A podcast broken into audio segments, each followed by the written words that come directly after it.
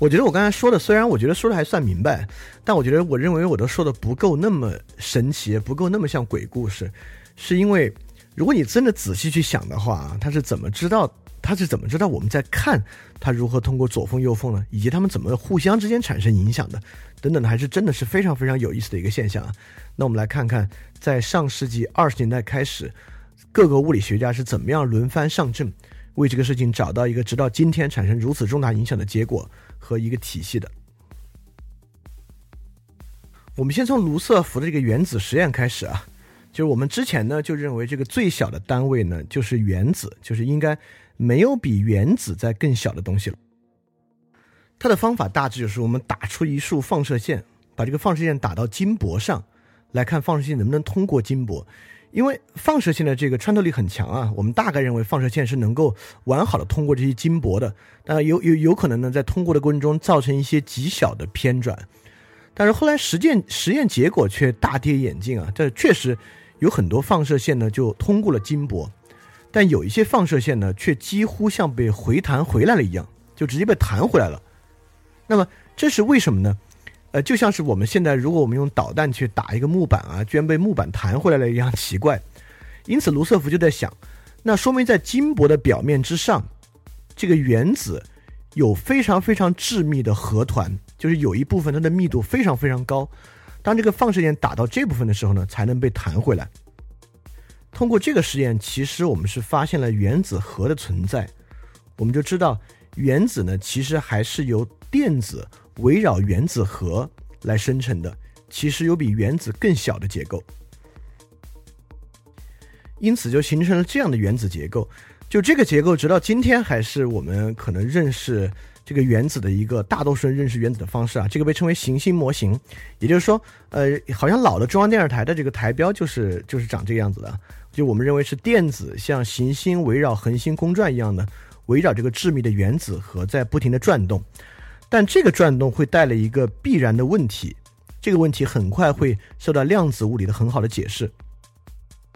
也就是说，OK，那么这个负电电子啊，在围绕这个原子核转动，那我们都知道，这个转动过程之中呢，大概会释放出一些辐射。那当当它辐射出一些能量的时候呢，它的轨道就应该离这个原子核越来越近，它就应该越来越近，越来越近，直到一头栽到这个原子核里面，它就湮灭了。如果真的是这样的呢？我们这个宇宙也就应该很快或者瞬间就应该崩塌掉。但为什么我们的宇宙没有崩塌掉？如果我们的宇宙没有崩塌掉，那就说明这个负电原子在围绕原子核转动的过程之中，它慢慢的释放出这个能量，但是呢却没有栽进去。这个东西该如何解释，就成为一个很大的问题。那这个问题被波尔以波尔原子假说解释了。波尔是非常非常伟大的近代物理学家，虽然没没有我们老老老听说什么这个薛定谔有名，但是他的辈分呢比薛定谔高得多。他是一八八五到一九六二。那么这个东西是直接受普朗克的启发，也就是说，波尔发现，如果我们认为啊这个负电子围绕原子核运转的轨道是线性的，那我们刚才的说法就应该成真，它就应该越来越短，越来越短，越来越短，一头栽进去。但实际呢？电子轨道与原子核的关系呢？我们应该把它比喻成，嗯，就像大楼的楼层，一楼、二楼、三楼、四楼。那楼层与楼层之间呢，可能是有很厚的厚度，它还不是像我们普通楼啊，楼板很厚的。也就是说，你是不可能居住在楼板里面的，你就只能在一楼、二楼、三楼、四楼之间跳动。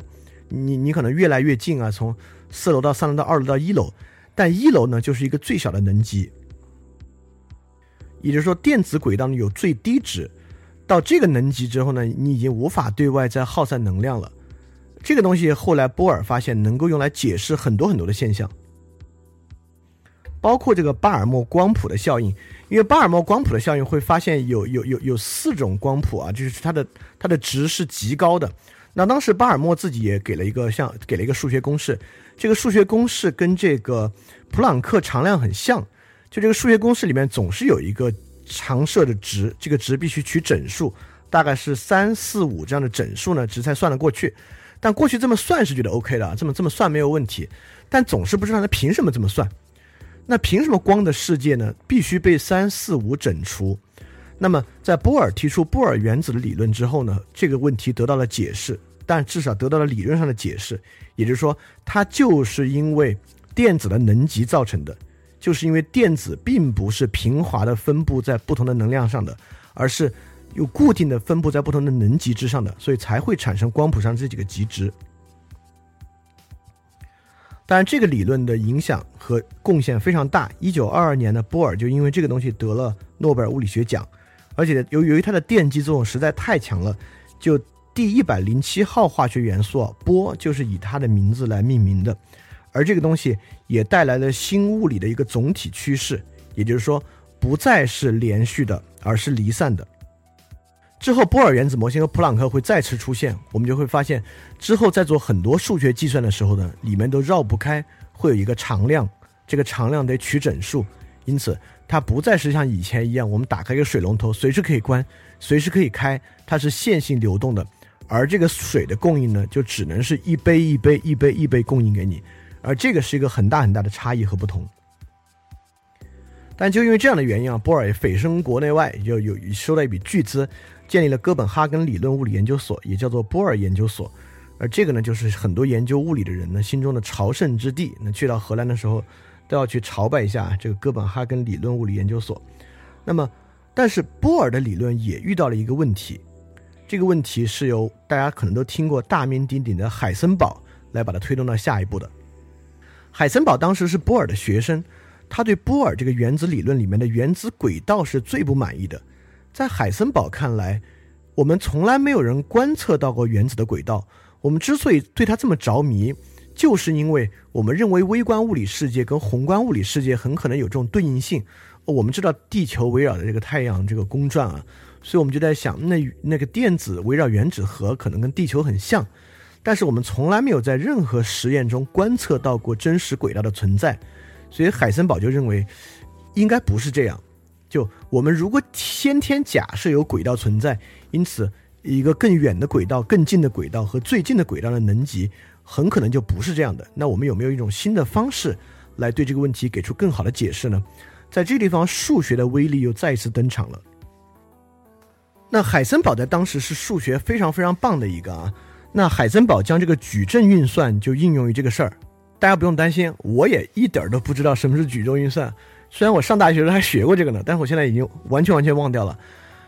这这个更好啊，就是现在我们对矩阵运算的这个陌生程度啊，跟当时物理学家对矩阵运算的陌生程度是很像的。对当时的物理界来讲啊，这个矩阵运算就像是个舶来品，就是一个外来，我从从从从数学界最新的成果来了一个东西来算这个东西。那么通过矩阵力学的运算呢，海森堡对于这个这对于这个电子的运转啊，有一个更合理的解释。但这个解释在数学上呢，也得出了一个非常著名的定理，也就是说，这个矩阵运算的公式与试验的结果高度的一致，并且根本不需要去先天的假设有一个轨道的存在。但是呢，在这个式子里面有这么一个结果，这个东西被称作海森堡测不准定理。我们今天大概都听说过啊，量子力学、量子理论测不准定理。但是这个测不准是一个不好的翻译。我们现在把它翻译成海森堡不确定性定理。现在可以大概说说为什么测不准这个说法不好。因为当我们把它称作海森堡测不准原理的时候呢，我们大致的隐喻呢，就是说我们现在的水平还不够，或者我们的呃，我们现在对于理论的认识还不够深，因此测不准。他好像感觉呢以后是能测准的，但事实上在海森堡定理之中呢，它不是测不准，而是不可能同时测。也就是说，它不确定，它就是不能确定。粒子的位置和粒子的动能不能同时确定。它大概的原因呢，就是速度的不确定性和它的波长是成反比的，而位置的不确定性呢和波长成正比。在这个原因之下呢，它是不可能同时测量的。大概就是说，假设刘翔在跑步啊，如果我们要知道刘翔现在以多快的速度在跑呢？我们就不知道刘翔在场上的哪儿了，刘翔就可能在这个场上的任何地方，在一个赛场上任何地方。如果我们现在问，哎，刘翔现在跑到哪儿了？我们知道刘翔在这儿。一旦我们说刘翔在这儿呢，那我们也就不能够知道刘翔现在以什么样的速度在跑。当然，这个对于我们的直觉来讲啊，这个反差太大，因为我们直觉，我们总是认为我们既能知道人在哪儿，那也能知道他在以什么方，他在以什么样的速度跑。但我要说一个古希腊有一个著名的。一个哲学家叫芝诺，就是跟苏格拉底非常不对付的那位芝诺。这个芝诺曾经有一个非常著名的隐喻，是弓箭的隐喻。芝诺就认为弓箭是不动的，因为我随时看着弓箭都能知道这弓箭在哪儿。如果我知道这弓箭在哪儿呢，这弓箭就没有动。所以芝诺有一个著名的逻辑推论，但是诡辩的，就认为弓箭永远不可能射中目标，因为我总能看到它跟目标越来越接近，但我还能看到更接近、更接近。啊，就像那个追不上乌龟的那个。这个这个这个大力士一样啊，就是说它的距离可以无限分割接近，在这个基础之上呢，这个箭呢是不动的。但我并不是说这个跟这有什么关系啊。但是芝诺假设后来我们会讲，确实有近代物理学家又使用了芝诺的假设来来来去说一个现象。但是但是这个是跟那个跟量子意志相关的。在这个地方，我们只是帮助大家理解什么叫做你知道它在哪儿就不知道它的速度。如果你要知道速度。你就不可能知道它在哪儿，这就是海森堡不确定性原理。如果你要用一个例子去理解的，你可以理解，你每次看到这个弓箭在哪儿呢？如果你要知道在哪儿呢，它在空中呢就应该是停着的，你才能说出在哪儿，它就不能动，对吧？你要知道弓箭的速度呢，你就不知道弓箭实际上在哪儿。但通过这个东西，我们知道，比如说我们讲位置，我们讲。这个速度呢，我们还是把粒子当做这个粒子在看，对吧？就像当我们一样，我们也有我们的位置，我们有我们的速度。但比如说我们来讲水波，水面上的水波呢，我们大概不会讲水波的位置和速度，对吧？因为大概水波呢是无限荡漾到远方，如果水面够大的话，它只是越来越趋近于零，越来越趋近于零。所以水波这个东西我们不怎么讲位置，也就是说，海森堡测不准原理呢。还是在把粒子当做粒子来看待。那有另外大名鼎鼎的一位呢，将这些个现象当做波来看待，提出了他自己的理论。那当时其实受到了更大的欢迎啊，就是因为他用的这个数学方法呢稍微简单一点儿。这个就是我们著名的薛定谔。薛定谔这么有名的，就是因为薛定谔的猫。但薛定谔的猫其实挺讽刺的啊，我们一一会儿再说。我们首先说呢，刚才是我们把它当粒子看待。那现在的一种方式呢，把它当波看待，也就是物质波。这个东西最开始是由这个法国的王子德布罗意提出的。这个德德布罗意很神奇啊，首先德布罗意也得了诺贝尔物理学奖，就今天我们讲到的人都得了诺贝尔物理学奖。但德布罗意的他之前是学文学的，后来学学哲学，半路出家才学了物理学，应该是他二十多岁了。他学物理学到他获得诺贝尔奖呢，好像也就不到二十年的时间。所以可以发现这个人的天分有多高，或者今天群里面也说不好，有人如果今晚听的有感兴趣，去研究物理学呢，说不定也能得诺贝尔奖。那大概呢，我们细细节不表啊。第一，我也说不出来；第二，大家可能也也没有足够的数学理论去理解。也就是说，动量、速度等等呢，是来描述粒子的；描述波呢，大概是频率和波长。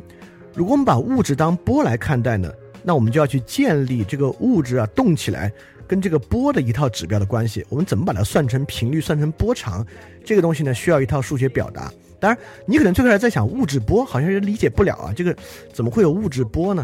也就是说，我们呢有没有波？我们也有波，只是说呢，我们的波长太小了。就宏观物理物质，像我们，或者说子弹，就就就就就有人说过子弹啊，就子弹因为有很快的速度打是，因为我们人总来讲还是动得太慢了，就子弹动得很快了。动得很快的子弹能不能看出它波的变化呢？能看出来，只是这个波的变化太小了，可以忽略不计。所以我们经常做那种什么粒子试验啊，就是把一小粒子加速到特别快的速度，就能看出波。第一呢，这个粒子本身非常非常小，因此即使波长很短的，也无法忽略不计，能看出明显波的概念。第二呢，由于它小呢，我们能把它加速到很高很高的速度，它的波长就会出现可以观测。所以说。物质波是存在的啊，就假设我如果现在现在以光速的速度向你运动过来呢，你你你也能看到我忽长忽忽长忽短忽长忽短的，就我的波的我的 波的性质也会体现出来。所以薛定谔的厉害之处就是找到了波的运算方式，就是著名的薛定谔方程。那薛定谔在得出这个伟大结论的时候呢，三十八岁，嗯，破除了之前的一个。成见之前，成见认为物理学家要得出理论性的突破呢，都在二十五岁以前，二十五岁以后基本上没戏了。所以薛定谔以三十八岁高龄啊，就是在物理学界里面高龄的得出薛定谔方程。这个薛定谔方程里面，大家可以看，那我我我我我也不完全懂啊，不是不完全懂，我也完全不懂。它的前面部分呢有一个像三叉戟一样这个东西啊，就这个 p o s e 就是这个希腊数的 percent。这个 percent 呢，就是波函数。这个波函数同样应用了普朗克常数，在里面进行计，在里面进行运算，它也是整分，所以它也是像呃一直以来量子力学对世界的看法一样，这个波函数本身呢不是连续的，而是离散的。那第二呢，就还有块就完全不懂了。这个薛定薛定谔呢是用复数函数进行预算。那什么是复数？给给大家大致一个概念吧。就是复数是一个很大的概念，就我们平时知道的，比如说自然数、是有理数。呃，虚数等等的，我们都很难理解了。那复数呢，还是比虚数还要大的一个概念。所以复数呢，是一个非常复杂的数学概念。也就是说，我们会发现，我们有一种试验结果，有一种有一种观点，当为这个观点建模的时候呢，就需要非常强的数学。所以今天我们会多说一点数学。数学比其他的提出假设的方式更有利的在于哪里？在于数学逻辑。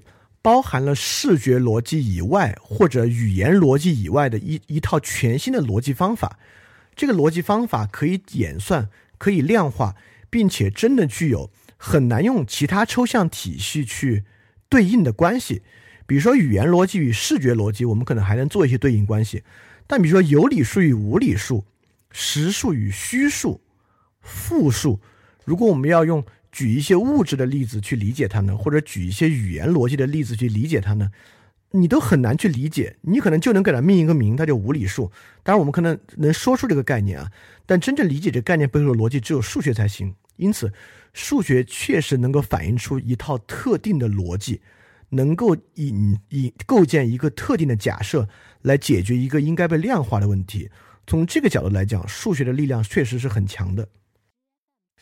所以说，例如我我们有一个现象无法解释啊，这个现象是一个实验的结果，我们怎么样才能够证明这个现象？倒不是说我们像牛顿定律一样，但牛顿定律其实也是算，也能看出数学的伟大之处，就是它比那个时候的定律呢，它所用的数学要复杂的多。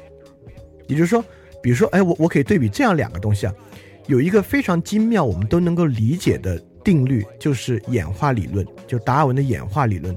那达尔文的演化理论呢，是非数学的。它就是一个视觉上带来的逻辑转变，也就是说，我们看到了动物的形态变化，我们也发现了化石，因此运用这套基础的思维与语言逻辑呢，我们找到了一种连贯的因果关系。从这个因果关系之上，我们能看出，哎，那会不会这个人啊，是这么一步一步演化，或者最开始叫进化，是是不是这么一步一步从简单到复杂，从低级到高级的进化过程？这个过程呢，大致用的是我们视觉与语言的逻辑。但是我们假设物质有个波，我们有一些试验得出一些数据，这个波是个什么样的波？未来怎么算它？这个东西呢，就是用数学建模的一套逻辑。就同样的逻辑，如果非要说一个生活中的运用啊，就是在某个大型企业里面给员工设置 KPI，比如我们希望呢，或者是我会呃我我举个更实际的，就比如游戏来设置玩家的一个激励。就我们希望给玩家一个数量激励，但这个激励呢，应该它越玩越难，但是越玩呢越大。我们怎么样来设置它这个升级所需要的经验值呢？这个经验值就需要的量越来越大，但是跟这个怪呢要形成形成一个动态关系，那么我们就要用数学给这个怪能够提供的经验值和玩家的经验值以及时间呢做一个建模，这个模型呢就能够得出哦，那那么每升一级呢？这个经验值就要平方，但是怪的经验值呢线性增长，大概是这么一个关系啊。所以这个可以看到数学逻辑的一个威力，就数学逻辑能够用于解决很多的问题。它与我们传统的逻辑，就像达尔文给出这个进化演化理论的逻辑呢，是完全不一样的。OK，我们说回来啊，那就是薛定谔非常厉害的提出了薛定谔方程。那薛定谔方程呢，就能够对物质波进行一系列的演算。也是很有力的演算。那薛定谔方程直到今天呢，可以说是量子理论的基础。今天我们我们研究量子啊，如果要进行运算呢，大致就是在薛定谔方程的基础之上来进行运运算。也就这个方程的应用呢，比这个海森堡的矩阵力学运用的范围要广。那么这里就有一个问题了。那既然我们现在有两套东西可以用，就是海森堡的这个不确定性原理和薛定谔方程，到底用哪个呢？那这个地方会需要有一个归一化的工作，这个工作呢，就是由另外两位著名的量子物理学家来完成的。他们就在这个基础上提出了一种牛顿力学之后新的力学。那所以说，量子力学就在这个基础之上出现了。这两个人呢，就是波恩和狄拉克。这波恩和狄拉克对这个进行了绝对的改造，对力学世界就认为传统的经典力学啊，已经不能够为我们再继续提供解释了。类似于像早期的波尔啊，波尔其实是量子力学很早期的这个理论家，在他们看来呢，还是希望能够调和经典的物理体系和量子力学体系，所以那里边用到了很多力学原理，什么动能啊之类的，还是传统力学的。但是从波恩和狄拉克统一了海森堡和薛定谔，他们做出的最巨大贡献，就证明海森堡和薛定谔这两个说的是一个东西，这两个公式和两个演算方式可以通约，它们是等值的、等价的。这也进一步结束了光和基础粒子，包括物质，是波还是粒子的特征。我们也不应当再说它是波粒二象性，而应该说任何基础粒子，大到宏观物质，都具有这种特征。这种特征有时候被测以粒子的方式测出来，有时候以波的方式测出来。当然，虽然我完全不通这种高级的数学和物理啊，但我也有点这个领会。就是粒子和波呢，还是我们有成见的看待世界的方式，很可能物理再往下发展，还有能够将其统一，我们不需要再以波或者以粒子方式看待它的一种新的体系是完全有可能的。当然，这个往下说我就是纯胡猜的了。那我们接下来花一点时间来介绍介绍量子理论里面的一些说法，有一些年你们都肯定都听过。非常感谢你收听本节目。如果希望每周一加入微信群，跟我们一起学习、提出问题、看到每次分享的 keynote，可以微信添加“想借 Joy Share”，想借的拼音 x i n g j i e，Joy Share j o y s h a r e，并说牛津通识读本，就可以被我们拉入群中，每周一起学习了。欢迎你来。